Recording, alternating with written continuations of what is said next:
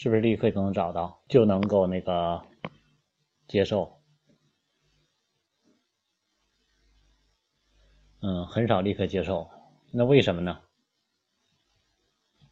什么原因呢？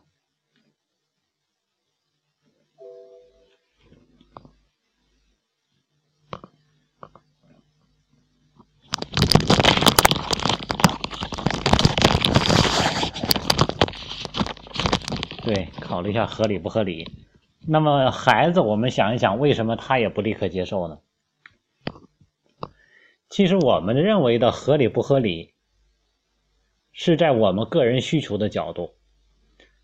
孩子他也在考虑合理不合理，他的理就是符不符合他的价值需求。所以说，所有不是在孩子的角度提出的要求，都会被孩子。用尽一切的办法，如何去拒绝、婉拒，或者是啊直接的去拒绝？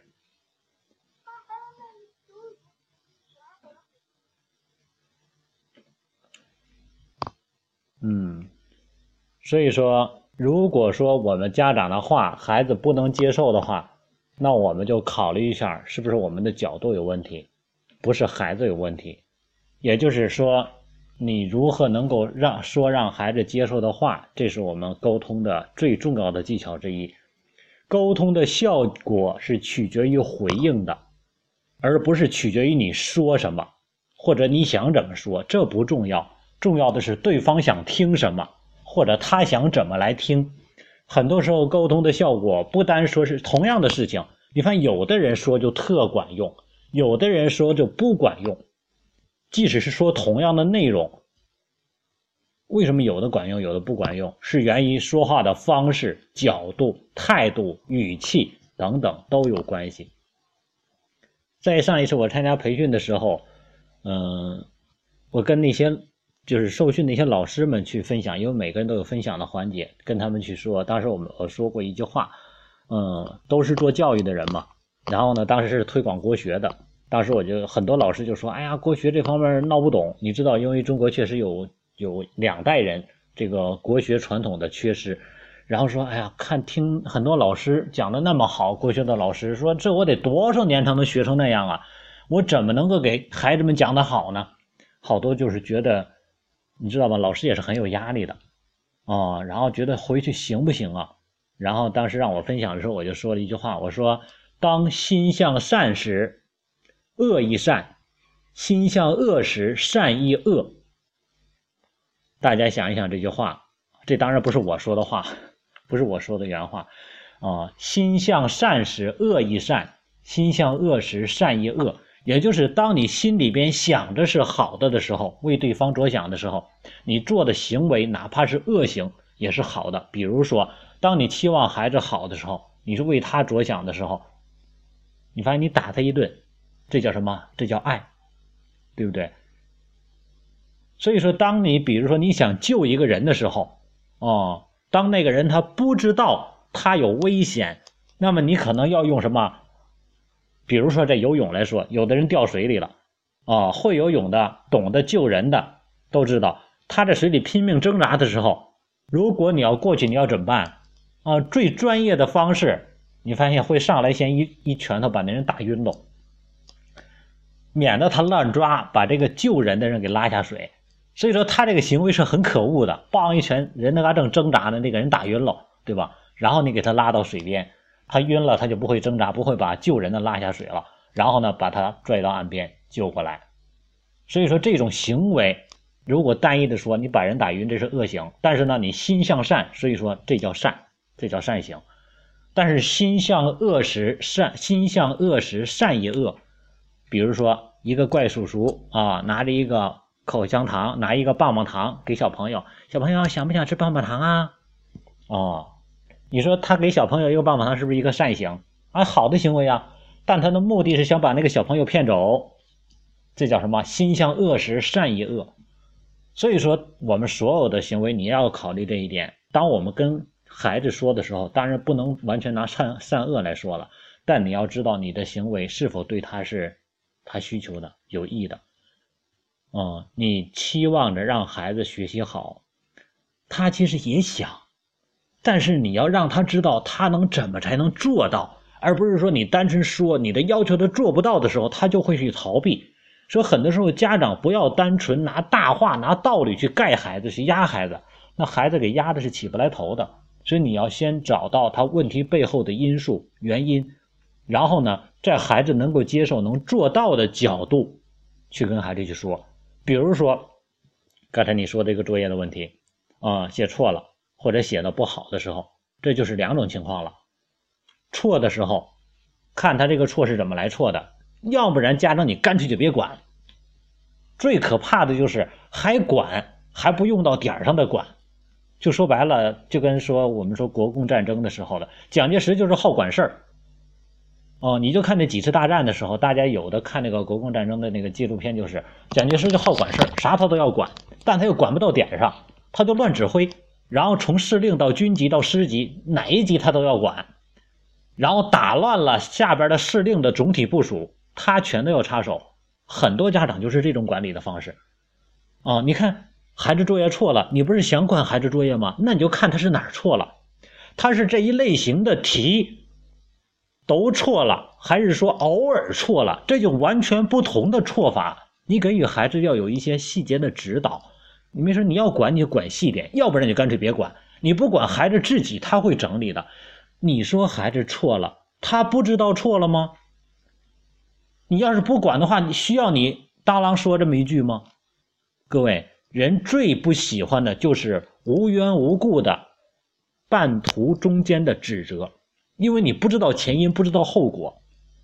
所以说，孩子也是一样的，所以你要管管细一点。这个题是为什么错的？是说他从来就不会做，还是马虎了，对吧？这类型题如果从来就不会做，是老师没有讲到，还是说讲的时候他还没有听，还是说他没有翻翻过个儿来，这个题没有翻明白？你找的原因，说，哎呀，这个题妈妈是这么理解的，然后把题理解清。那你看你是怎么理解的？这是什么方式？交流探讨，而不是什么这个站在高处去指责。所以说你要跟他去研究这个题是怎么回事写的不好，那孩子最初写的时候你管了吗？我以前人讲都是说过几次，很多家长孩子写了一篇之后拿过本他写的什么乱七八糟，歘歘把把一篇，甚至有的把一本都扯了。各位，你孩子是半路捡来的吗？不是，你孩子写第一个字时候写的什么样，你不知道吗？那纸干什么去了？你不知道孩子要一点一点的成长吗？所以说你不接受孩子每一点的，不去关注每一点的进步，然后你中间你当啷切一刀，你说这块为什么不是完美的？那怎么可能是完美的？所以说前有因后有果，你所不能接受的不是孩子，你是把你自己的责任、自己的担子压到了孩子身上，你接受不了的是自己，你之前干什么去了？哦，如果你之前一直在关注的话，那么你应该能够发现孩子本上每一次写进写字的时候，哪一个字是比较工整的。然后跟孩子，为什么我在推广赏识教育？就是因为赏识能够给予孩子力量、方向，而且给予孩子信心。所以说，你看每一次写的时候，说：“哎呀，妈妈发现你这一篇里这个字是最漂亮的。”哎，妈妈发现这个字上一次比上次写的整齐多了。各位，你不断的点出他本里每一个优秀的点亮点，然后妈妈发现你这回写字，你这个知识特别的好。各位，当你这样的不断的去点无数个亮点，才能穿成珍珠，它才能带起来让孩子看得漂亮。你今天可好？如果说我们单纯指着孩子某一个点，那谁愿意接受啊？他已经是积累很长时间的了。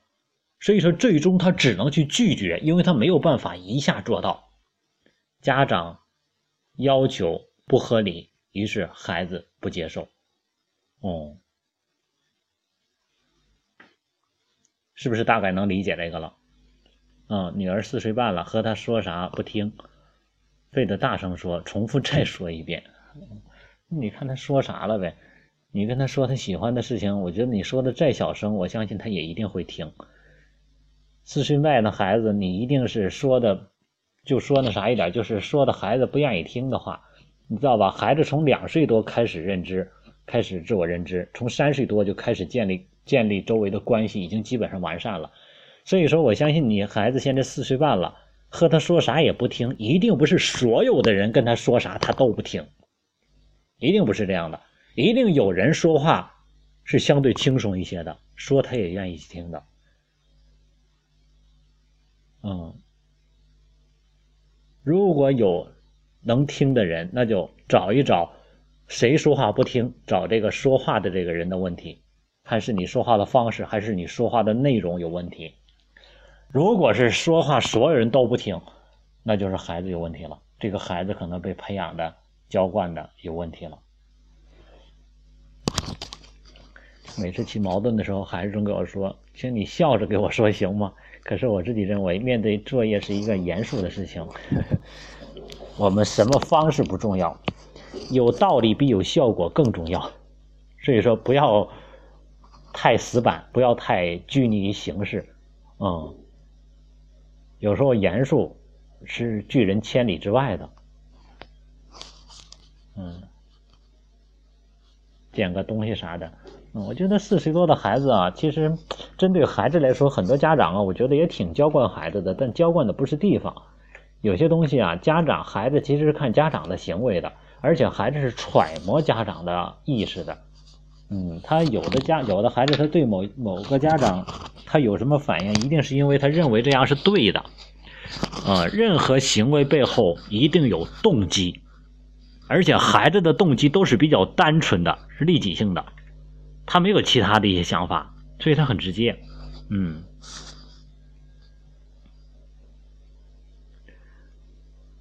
啊，人在说。这个这个解码这块这个一零年这个你们这老二是吧？嗯，针对孩子来说，一定不是说你去多严厉他才去听。很多家长是用自己的方式改变了孩子的接受方式。什么意思呢？就是有的家长经常的去唠叨唠叨，去重复的去说。最近前段时间，网上经常很多人转发消息，在讲一句话，叫“重要的事情重复三遍”。大家认同这个观点吗？我是非常不认同的。重要的事情只要说一遍，当你形成习惯的时候，你发现你就会成为重要的人。当你重要的事情都说三遍，人有必要听你的吗？第一遍没有必要听，因为重要的事情他你会送到他嘴里去，所以他就等着不听，他认为你是不重要的。说想让自己有分量，重要的事情只说一遍。很多家长培养孩子，就是培养形成让孩子形成的习惯，就是所有的人都应该以某种方式来对待自己。比如说，必须得严厉的说。然后很多家长用自己的影响力，无形的去影响，甚至于你看像这种情况，你可能之前都跟老师沟通过，有可能你不是刻意的说，但是你可能无意中。跟别人或者是某些人去说过，哎，我们孩子不行，你好好跟他说话不行，就得严厉点有的家长专门跟老师交代，上了小学跟老师交代，对我们孩子可得严点哦，你就是给他营造的一个环境和氛围，让他意识到周围人必须得严厉的对待他，他就以这种方式来接受外界给他的需求。所以说，孩子所有的东西都是适应性的。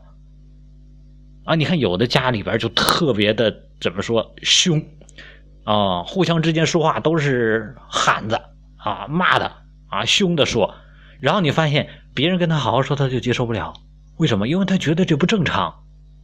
各位，在一个不正经家庭出来的孩子，他觉得所有的世世界、所有的环社会、所有的环境都是不正常的。所以说，一定要培养出正常的孩子，这就是我们经常说的，就是好人家出好孩子。你什么样的环境培养，就是什么样的孩子。所以说，一定要让孩子更多的去适应正常的社会，千万不要把你的孩子培养成他只接受一些负向的，或者是这种很很很负累的一种方式的，千万不要培养成这样。嗯。大家针对这些，这些都是一些比较具体化的一些问题。其实我我不是特别喜欢回答这样的问题，呃，包括我们明天后天要举办的那个训练营，我给家长也准备了提问题的环节。我们准备都是第一天快结束的时候，因为很多家长说实在的，虽然都做家长好几年了，有的做好几十年了，都不知道咋做家长。哦，家长这个行业是很专业的，教育是一门科学，它不是一个拍脑门子的事儿。所以说，很多家长他提问题提的真的都不太到点儿上，就跟我之前经常举例说的那样啊。有的家长问我们孩子经常挨欺负，你说我是教他打人呢，还是不教他打人呢？是让他总挨欺负呢？这个问题本身就有问题。所以很多家长提的问题啊，都是比较细致的。我承认这是眼前你面临的问题，但是每一个问题背后隐藏的东西都是很深的。这就是心理学的冰山理论。所以很多家长经常说：“哎，你看那块冒出个冰山来，把那个尖儿给它削掉，哎，削掉，然后又冒出来一个，削掉又冒出来一个。”所以你要找到背后的问题。所以说，你看任何的行为，一定不是行为本身需要我们调整的，啊，也就是说，不能头痛医头，脚痛医脚，你要看它背后隐藏的内容是什么。嗯，晚上到了休息时间，还是拿着课外书看个不停。强行让他睡吧，感觉孩子是在看书；允许吧，第二天精力肯定受影响。有时会提醒他该睡觉了，说两三遍孩子就烦了。难道我看书有错吗？这种时候该怎么给孩子说呢？现在感觉和孩子说话总是小心翼翼的，嗯，还是沟通不好。嗯，这个，这个关键一点啊，不是说这个这个事情，很多家长跟孩子沟通，尤其你看像你这个孩子应该也上一年级、二年二年级了吧？差不多上二年级了。你跟孩子因为交战已经很多回了，他已经对你的招式了如指掌了，所以说他已经产生积累性的这种情绪了。也就是你一说话，他就知道你准备说什么，你是什么样的方式的，他也知道怎么对付你了。这也是为什么很多孩子到四五年级的时候说什么都不听，说什么都反对，啊，因为他已经对你的脾气了如指掌了。然后呢？他的很多的行为有一部分是形成了的习惯，就是刚才我说的啊，你写写写字写的不好，他已经习惯了。所以说，习惯的形成它不是一时半会儿的，但是很多家长总想中途改变，而且一下改变孩子的行为，这是错误的。习惯是源于孩子的认知，就是最初的原始认知，他认为那样的是对的，然后加上一些这个规律。认知加上规律，这是形成的习惯。他认为他应该去看书，然后紧接着他每天都在这样看，每天都是，或者是没有时间看，他总想看点课外书，没时间，于是他就觉得他应该这样的时间，所以他是多项形成的。那么你在解决这个问题的时候，你要知道，他首先他想要看书这个行为先要认可，因为这是孩子积极的，也就是站在孩子的角度，对吧？啊，我这看书难道不对吗？那对呀。然后只不过是什么场合不对，所以说如何去转化孩子的这个认知的这些东西，就是给他一个另外的时间和场合。你看看是不是孩子没有看书的时间？那么怎么解决这个问题？然后再者跟孩子沟通时候不要耍太多心眼儿，没那么多那啥的。很多家长吧，本身真的说实在的，你那点心思还没孩子机密，还没孩子这个心思细呢。很多的现在的孩子确实是很聪明。很多家长的思维真的赶不上孩子，然后非得跟孩子绕圈儿明明是想这样，然后他要绕一圈很怕孩子看透他。各位，你还不如就直接的坦率一点，坦白一点，啊，向孩子去求助一些。因为你跟孩子，我们跟孩子之间本身就是平等的。既然是平等的，你为啥我们为啥非得要高高在上呢？直接跟孩子说，妈妈认为你这样的方式会影响第二天的休息。咱们看看有没有其他的时间可以来去调整，用来看书，对吧？然后跟孩子去商量。然后呢，各位，所有孩子的问题不要由家长来去给出方案，家长的方案是你家长想的，不是对方想的，不合理。所以你要问他说：“咱们应该怎么来调整？你看看需要妈妈给你什么支持？”然后他就会想有什么时间可以做，他会知道他怎么来去做。很多家长支的很多招，根本都是牛头不对马嘴，所以说孩子就觉得你说的话说点这，用咱们啥的话说点这不着边的话，而且呢态度又不好，你说你索性你说的话不对，你态度好点也行。嗯，最后就是啊，我说的话你又不听了。嗯，拿家长的这个大锤砸孩子。所以说，用那啥来说，嗯，太横。然后呢，说的话又不合理，对吧？所以说家长孩子就不愿意去听。所以说沟通的时候，先先要了解，比如说这种沟通，先看孩子背后的这个规律需求，先了解根儿，也就是找到根源之后，问题本身就解决了。经常说那句话，问题就是答案。所以说很多出现什么问题，这个问题本身就是答案。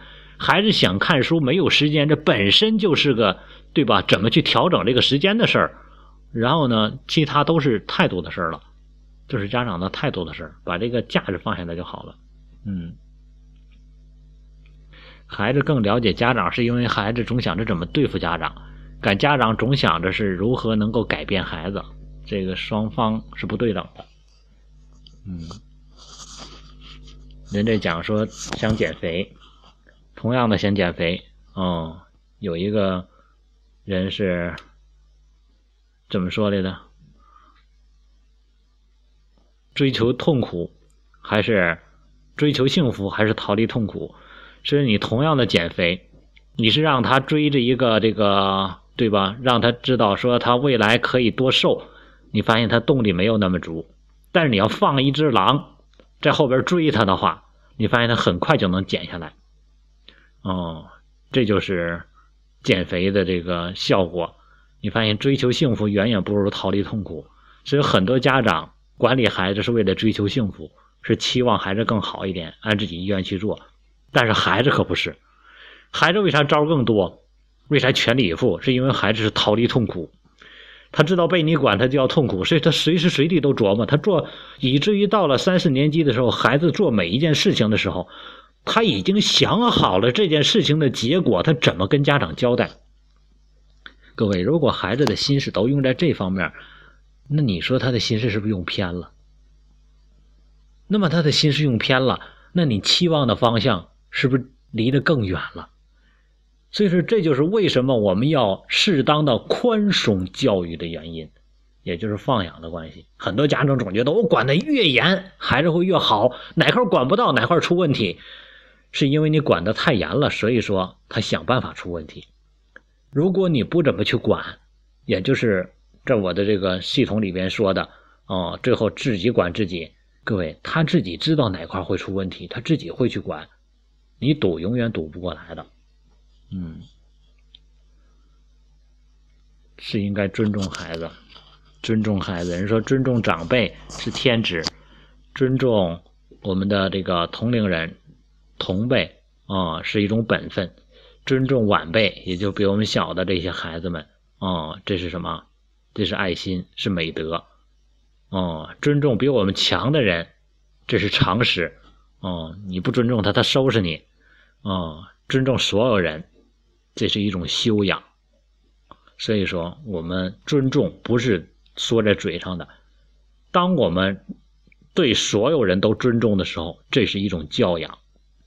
这种教养直接决定了我们在社会中会越来越如鱼得水。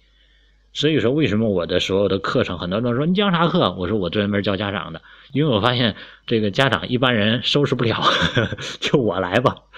所以说，因为我发现所有的问题基本上都是家长的问题。真说过来了，今天你种了一盆花。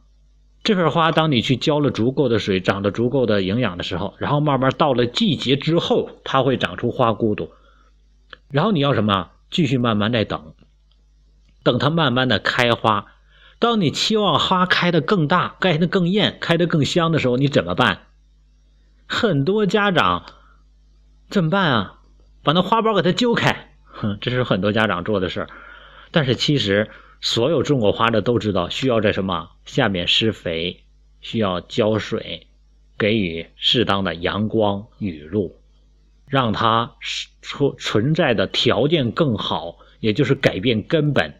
所以说，想要让孩子更好，你不是始终揪着孩子，而是让他感觉到什么爱，更充分的什么关注、认知、赏识这些东西。哎，对，尊重、平等、和气，哎，你看我们雨妈多好，配合的真好。所以说，当你把这些都给到孩子的时候，你发现他自然而然上边花苞就越顶越大，然后自然而然开出的花就越来越艳。当你越要求花的时候，你越揪那花苞，你发现什么？它花瓣越揪越少。嗯，因为你把最终你要求的结果，很多家长都在要求结果，你越要求结果，孩子越累，家长也越烦，然后最终来说都焦虑。所以说，你就去不断的去施肥就好了，不要着急啊！我们还是学习不好，各位，所有的所有的这个后期混的比较好的那些那个啥的，在小学、初中阶段基本上都比较轻松，都是处于成绩偏中下等这样的。因为什么？他在该玩的阶段他都玩了，这个玩不是单纯说是哎，你看他不务正业，不是那个概念，他是通过玩来拓展自己的思维宽度的。他是在什么？让自己的情商、自己的情志、自己的心灵慢慢成熟起来。当他所有东西都接触到了之后，他大了之后，他人成人之后，很多东西是玩不了的，他才不会有匮乏感，不会有亏欠感。一个孩子小的时候，很多东西都没做了，都没玩了。上了高中的时候，他会觉得什么？啥都没做过，很亏的很，他心里会很匮乏。所以说，不要着急逼着孩子什么结果，别着急，孩子慢慢都会长大。嗯，所以说你只要让孩子去接受、去感受就好了，更多去接触一些东西。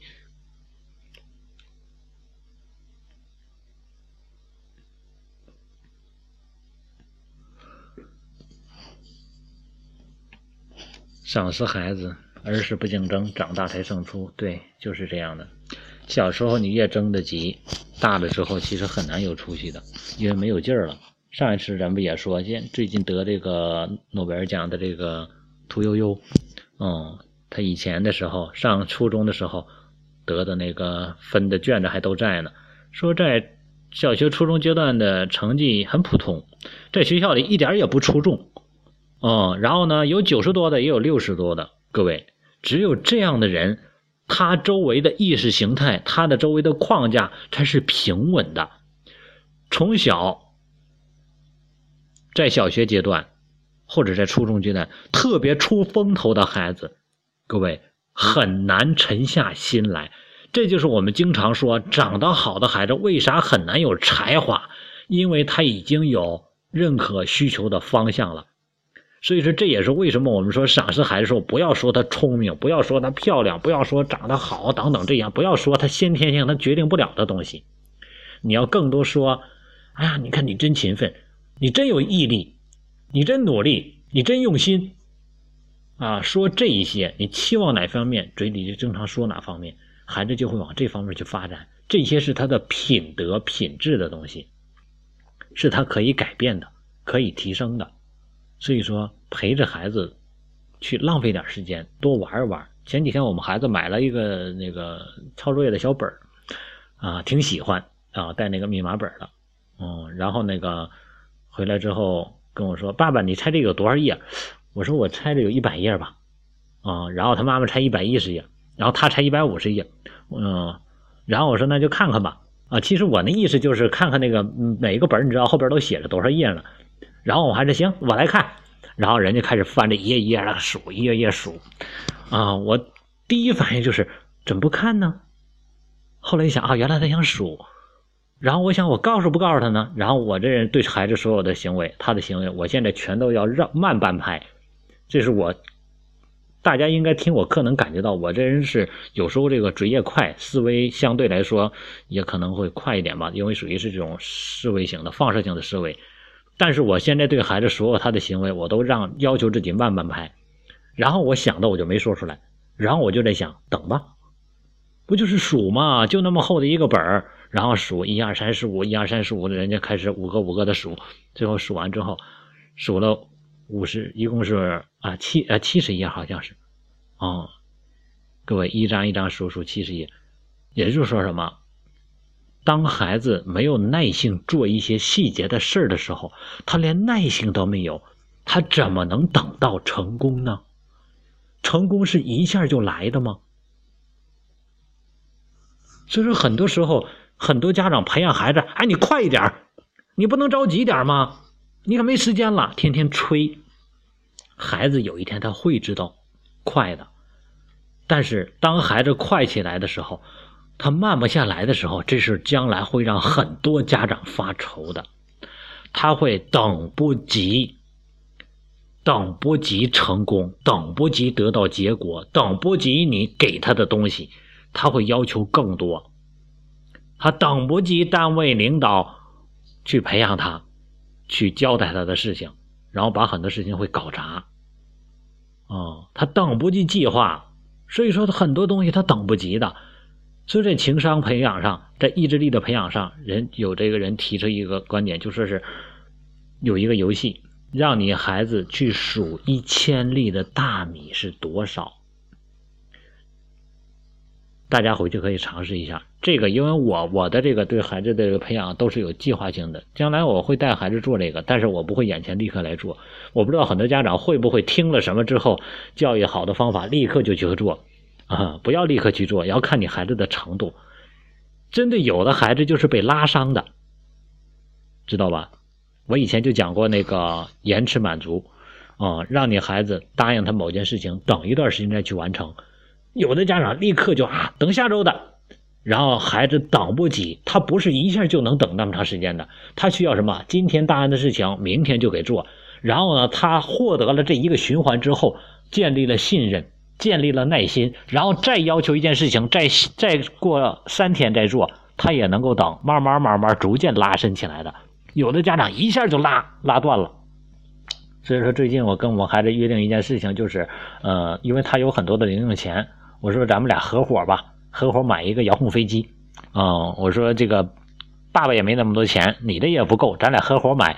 我买那个遥控飞机，你买那个上我我买那个上边那个摄像头，就是那个那个运动相机。我说你买的遥控飞机，啊那飞机其实也不是那个啥，呃，针对针对那个啥来说是挺好玩的，嗯，不是不是很便宜，嗯。一共是摄像头在那啥下来，大概是六百块钱。我们还是现在攒了有将近快二百块钱了，嗯，然后呢，他现在就一直在攒钱。在之前的时候，我要要求他去攒攒上一百块钱是特别难的，但是现在他已经慢慢练的，他已经可以，对吧？你逐渐去培养他，逐渐去培养他，然后他就能够拉伸这个东西，他有意识的为自己的目标去努力。所以说在。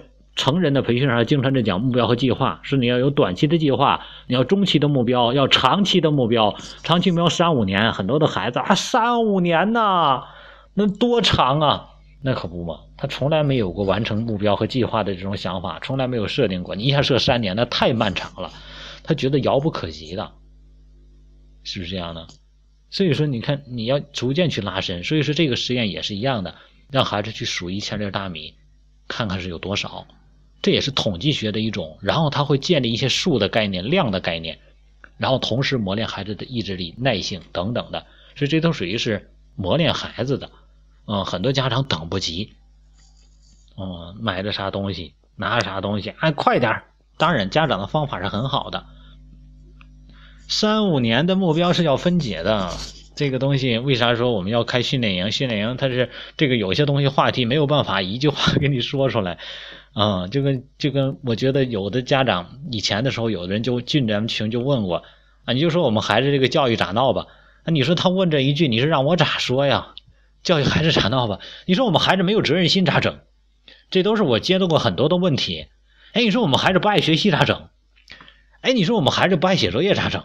哎呀，这些问题，你说我们孩子跟周围的小朋友关系不好，都不爱跟他玩，你说咋整？然后有的还是打字问我的。哎，你说你给我回答上来呗？你你老师老师在没在？老师你快点说吧。你说我说啥？所以说很多的问题啊，他是确实是需要慢慢的去了解，大家来系统来学习。嗯，目标来说，他建立三年的目标，他要去分解，然后一步一步的去落实，这样才行。嗯，所以说针对孩子来说，老师的要求，刚才这个谁这个。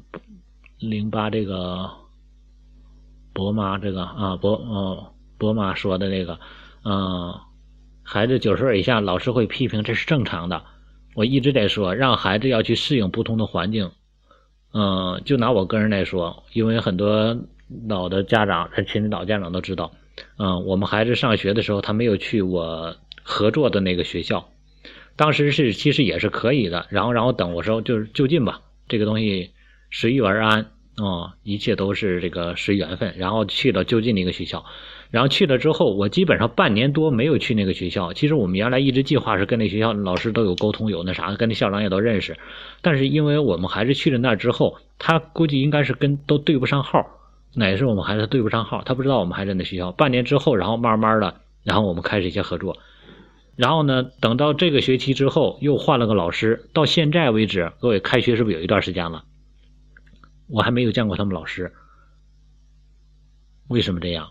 之前的时候，在在上半年的下上一学期上上一学期，我跟他们班主任老师进行了好几次的这个讲座。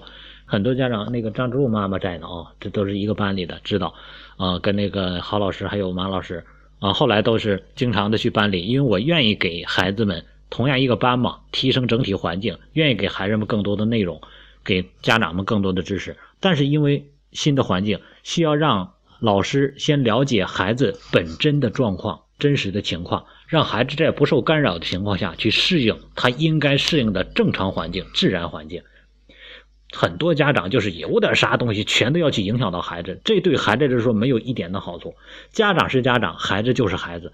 你可以提供孩给孩子东西，但不要喂独食儿，这种是最忌讳的，因为孩子没有办法适应社会，没有办法适应大众。所以说，不管学校对孩子有任何的要求，只要这个学校他不是特别过分的，比如说那个家长、那个、那个、那个老师就是那个心理有问题，或者那个学校他就是某些方面做的太过分了，这种是意外的情况、特殊情况。否则的话，别人孩子能适应，为啥咱们孩子适应不了？一定是。家长有问题，家庭有问题，调整。我们现在孩子小的时候，他不能适应班级，不能适应学校，那么长大怎么能适应社会？培养什么人才？先不用说人才，对吧？先让咱们能长大成成成才吧，先别成人才，先能长大了，先能适应了，这是很重要的啊。所以说，任何的环境问题，一定都是我们自己有问题，去调整自己。老师要求分数，当然没有问题。问题是别人可以做到，为什么我们做不到？我们之前亏欠了什么？回头弥补。嗯，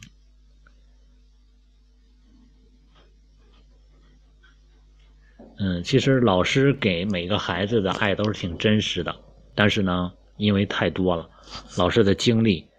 被消耗的基本上都是熬空型的，所以说你，嗯，大家不知道有没有这个跟老师们私下关系比较多的？因为我这个我这个做这个教育的关系，跟很多学校老师，嗯，私下沟通也都比较多，也有很多他们那个私人的这个这个这个群也好，或者是 QQ 也好，他们发的基本上一到放假的时候，全都是累的都不行了，嗯，确实很累。你想想，一个孩子，咱们家长自己一个孩子都这样。那一堆孩子，啊，关键一点是这一堆孩子放在一块还都合不到一块，所以说真的是很累的。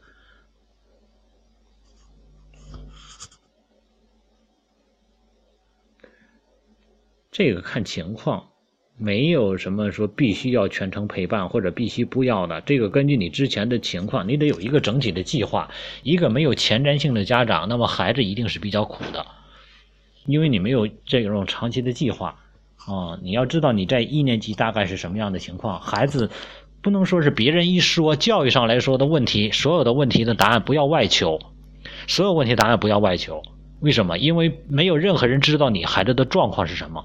上一节咱们这个群讲座的时候我就讲过一点，就是什么，一定要针对所有的问题，所有的答案要看它的时空角是什么，它是在什么样的时间这时间节点。是在什么样的角度、什么样的空间、什么样的场合来做的这个事？它之前的条件是什么？那么它怎么来做的？是如果你的时空角不对，任何对的事情最后都会变错的。所以说，咱一定找对时空角。嗯，一年级杀手是可以，但是呢，所有的家长教育一定记住，杀手一定不是杀放手。嗯，你说的杀手是给孩子一定的自由，但是你一定要对孩子的状况是了如指掌的，也就是看，但是不管。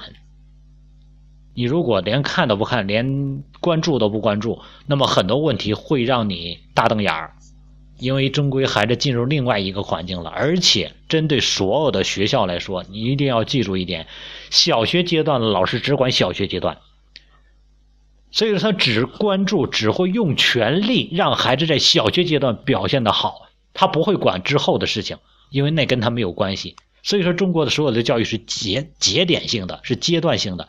小学老师只管小学的，他会全力以赴。如果家长没有自己的长期计划的话，那么跟老师的要求完全相符，你会把所有的力量，孩子在小学阶段全部给炸出来，那么初中就没劲儿了。孩子会很疲惫，然后会很疲倦，然后初中老师只管初中的，他不管高中的。初中被你压榨到无形，然后加上青春期，到了高中的时候，他会彻底杀压着整个的，啥我也不带学了。高中呢，只管高中，他不管大学的，所以很多高中学完之后到大学，整个就是玩所以说，家长你要知道，你是要管全套的。你所谓的放手，一定不是说完全把他交给学校，也不是完全让他独立。孩子没到独立的时候，我们所谓的放手，只是。什么？有些东西不再参与，他可以自己做到的事情，看着他来做，然后给予认可，让孩子知道你一直在爱着他、关注他、在意他，然后把这些细节表现出来，孩子就会什么不用扬鞭自奋蹄。哦，所以很多时候，尤其当孩子对在小越小的阶段。对我们有任何要求、需求的时候，家长要无偿的给予帮助。啊，很多家长说：“我本身我也没要钱呢，这不是那个无偿，不要讲条件。孩子在小的时候不要讲条讲条件，其实大了也不要讲条件。哦，也就是孩子有需求的时候，一定是他做不到的时候，不要在孩子的求助的路上设任何的障碍，否则的话。他以后会断了向你求助这条路。等到孩子长大的时候，有的家长说：“哎，初中的家长反应最多，我们孩子跟同学的关系比跟我的还好。哎，你说他那个跟他们都学坏了，我也管不了，因为他已经断绝了跟你沟通的这个桥梁。不要给自己做这种负面的积累。所以说，永远去关注。”做作业让所有的人都头疼，就是不能及时完成。哎，这个你你反映这个情况啊，它有几种原因造成的。嗯，有可能啊，这个家长就跟那种那叫什么呢，留守儿童那种情况的。嗯，虽然在身边，但是呢，很少去关注。在我们这块本地来说，这样的孩子的情况。大多数都是家长很忙，或者根本就不在，然后呢，放学之后都送到小饭桌，都是这种的，或者是老人看着，也就是父母不能够有效的陪伴，都是这种的偏多一点。还有的就是家长特强势，嗯，孩子已经被虐惯了，被虐的，最后反正我也这样，反正那个啥，我写完了也好不了，我干脆我就磨吧，就说白了，破罐子破摔了，哦。关注的多不代表关注的有效，而且针对你说的关注的多呀，我现在特别不相信有些家长反映的这个话啊，有些家长说的话，说我对他挺挺用心的，我对他天天可表扬的了，我这个东西是什么，在于认知上的问题，很多母亲啊确实关注的挺多，但关注的都不到位，关注的错的事情上，比如说你总在关注孩子的缺点。啊，总在去提啊，我们孩子那可不行的了，还那可操心的了。你发现孩子跟你接触的所有的东西全是负面的东西，你关注的越多，孩子越叛逆，孩子越累，孩子越反感，孩子越焦虑，孩子越皮。啊，所以说，有的时候这个东西，你得为什么说？有时候这个东西得让他自己来去对号入座，自己来找自己的问题，自己的梦，自己圆，自己的事儿自己来解，答案都在自己身上。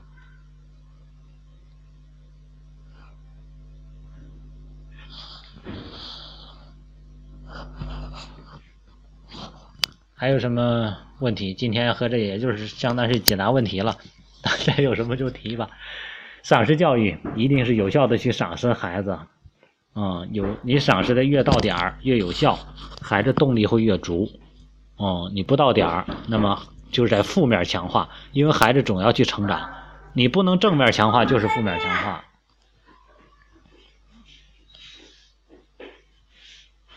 嗯，可以让他进来去学，咱们有好多的录音都可以让他听一听。嗯，给大家最后讲一个故事吧，咱们那个啥，然后。嗯，因为我这两天也在整理那个两天训练营，这两天训练营这个系统，因为我要把所有东西全都系统连贯起来，而且我要改变一些风格，所以说在整理这些内容。嗯，给大家最后讲一个故事。嗯，希望之树，有没有听过希望之树的故事？在以前也讲过，说在传说在很远的地方有一棵希望之树。嗯这棵希望之树呢，很从来没有人去过那儿，但所有人都在传说这棵希望之树。当你到那棵树下的时候，你想要什么就能得到什么，心想事成。于是呢，有这么一个年轻人，他克服艰难险阻，他翻过了九座山，趟过了九条河，走过了一片沙漠。在沙漠的边缘，他看到了一棵树，非常大的树，跟传说中的树长得几乎是一样的。他说：“难道那就是沙漠之树吗？” 已经精疲力尽的他，艰难的爬到了那棵树下，然后他在那想：“他说，哎呀，我这么辛苦的来到这儿，要是有一杯水就好了。”他已经渴到极点了，他一想，然后眼前立刻就出现了一杯水，他拿起来咕嘟咕嘟就喝下去了。哎呀，真解渴呀！然后你发现人有了水之后精力就活了，思维也就活了。哎呀，他说真是希望之树。他说，那要是在这有一片什么山庄就好了，有一个城堡就好了。于是他眼前就出现了一个城堡。哎呀，他说这城堡太好了。他说，要是有一个精美的餐桌、餐厅就好了。于是城堡里就出现了精美的餐厅、餐桌。然后他说，这餐桌上要有精美的所有的美味就好了。于是他所有能想到的美味就全都出现在了餐桌上。然后他拿起来呀就吃，吃吃的吃的快饱了之后，人吃的差不多了，又开始想了：哎呀，光我自己吃也没意思啊，要有个美女就好了。于是，一个美女就出现了，啊，陪着他一起来吃。然后他在想：哎呀，这景色太美了，这这生活太美好了，啊！吃饱喝足之后，站在城堡上，眺望着远方。远方是什么？一片沙漠呀！这天已经快黑了，啊！他看着一片沙漠，他就在想：哎呀，我这在荒漠之中。虽然我在城堡上。虽然有美酒、有美佳肴、有美女，但是在荒漠之中，会不会有鬼呀？于是他发现远处就出现了一一个鬼，哎呀，他就更害怕了。他说：“鬼会不会向我走过来呀？”哎，你发现那鬼于是就一步一步向他什么走了过来，然后他就在想：“哎呀，鬼走过来了，他会不会掐死我呀？”于是呢。这个人就被掐死在了希望树之下。其实，在教育上，我们每个家长心中都有一棵希望之树。这棵树你栽种的是什么，你的心思是什么，得到的结果就是什么。在心理学最深层的奥秘，就是每一个孩子都是被家长的意愿塑造出来的。也就是我们想好的就会得好的，想好的说好的得好的。如果我们家长每天都念叨孩子负面的东西，那就像那在诅咒孩子一样，最终得到的就是你每天嘴上说的，你每天重复的。所以说，家长把自己心中那颗希望之树也要移植给孩子，让孩子心中始终充满希望，那么孩子就能塑造他未来希望的生活。好了，咱们故事就讲到这儿，大家看看还有什么。